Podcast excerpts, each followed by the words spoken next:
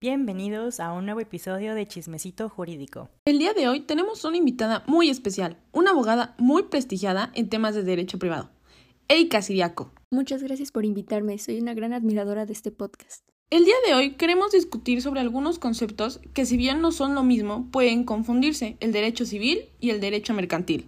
La diferencia entre derecho civil y mercantil se puede observar en distintos ámbitos. Uno de ellos es en el sujeto que regulan. Sabemos que el derecho mercantil regula a los comerciantes respecto a su profesión, así como a las sociedades de tráfico mercantil, mientras que el derecho civil se encarga de las relaciones entre particulares, ya sean personas físicas o jurídicas, también llamadas morales. Exactamente, y el derecho civil consta de derecho subjetivo, contratos y obligaciones, familia y sucesiones y derechos reales. Si quieres verlo más detalladamente, el derecho subjetivo regula lo que se puede hacer y lo que no, en tanto esto esté establecido en la ley, y los derechos reales regulan lo que tenga que ver con propiedad privada y posesión de bienes, incluyendo los derechos que surgen al poseer estos mismos. También es muy importante mencionar que cada rama del derecho tiene un conjunto de normas jurídicas que la rige. Para el derecho civil es el Código Civil Federal y los estatales, y para el derecho mercantil es el Código de Comercio. Qué bueno que te invitamos, Erika. Esta información es súper útil. Ahora, hablando de derecho mercantil, el derecho mercantil regula la relación entre clientes y empresas. Es decir, regula las relaciones comerciales entre personas físicas o jurídicas, que a estas últimas también se les llama sociedades mercantiles. Otra cosa que también regula es el tráfico económico o de mercado, ¿no es así? Es correcto, pero también están las actividades de producción de bienes o servicios, es decir, no solo regulan la manera en la que se venden, sino el proceso de cómo se crea eso que las empresas venden. Todo este tipo de situaciones están en el Código de Comercio. Igual no hay que olvidar que el Código de Comercio en el artículo 3 considera comerciantes a solo tres personas.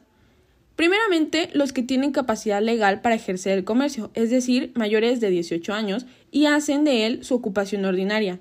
La otra sería las sociedades constituidas, con arreglos a las leyes mercantiles. Esto quiere decir que siguen al pie de la letra el Código de Comercio. Y por último, las sociedades extranjeras o sus sucursales, que dentro del territorio nacional ejercen actos de comercio. Así es, Macris. Hay que entender el comercio como un intercambio de bienes o servicios que tenga fines de lucro, es decir, obtener una ganancia.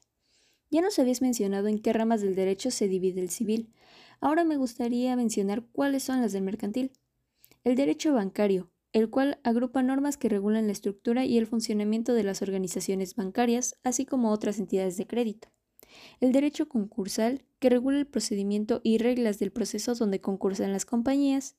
El derecho de propiedad industrial, que es el derecho cambiario que va sobre las normas de títulos de valores, acciones e inversiones. Y el derecho marítimo, que se mete en lo que son las regulaciones del intercambio de bienes y servicios entre países o regiones mediante marina mercante. Y bueno, lo que pasa con las personas que accidentalmente con o sin establecimiento físico hacen alguna operación de comercio sin ser en derecho comerciantes, quedan sujetas a las leyes mercantiles. Esto lo dice el artículo 4 del Código de Comercio. Pero bueno, yo tengo una duda. ¿El concepto de comerciante que mencionaba Macris en cuanto al derecho mercantil también está contemplado por el derecho civil? Sí lo está. El derecho civil no establece un concepto propio como tal de lo que es un comerciante, pues esto estaría exclusiva del mercantil. El derecho civil respeta lo establecido por el Código de Comercio y solo se involucra en asuntos mercantiles cuando este código presenta lagunas, las cuales se encarga de suplir. Ok, ya comentamos lo que son los comerciantes bajo el concepto del Código de Comercio, pero ¿qué es una empresa bajo el Código de Comercio? Es muy interesante, puesto que en el Código de Comercio no hay una definición en sí de lo que es empresa. La razón es porque justamente no hay un reconocimiento jurídico como tal, pero en leyes de otras materias podemos encontrar disposiciones que definen a la empresa. Tal es el caso de la Ley de Navegación y Comercio Marítimos, la Ley Federal del Trabajo y el Código Fiscal de la Federación.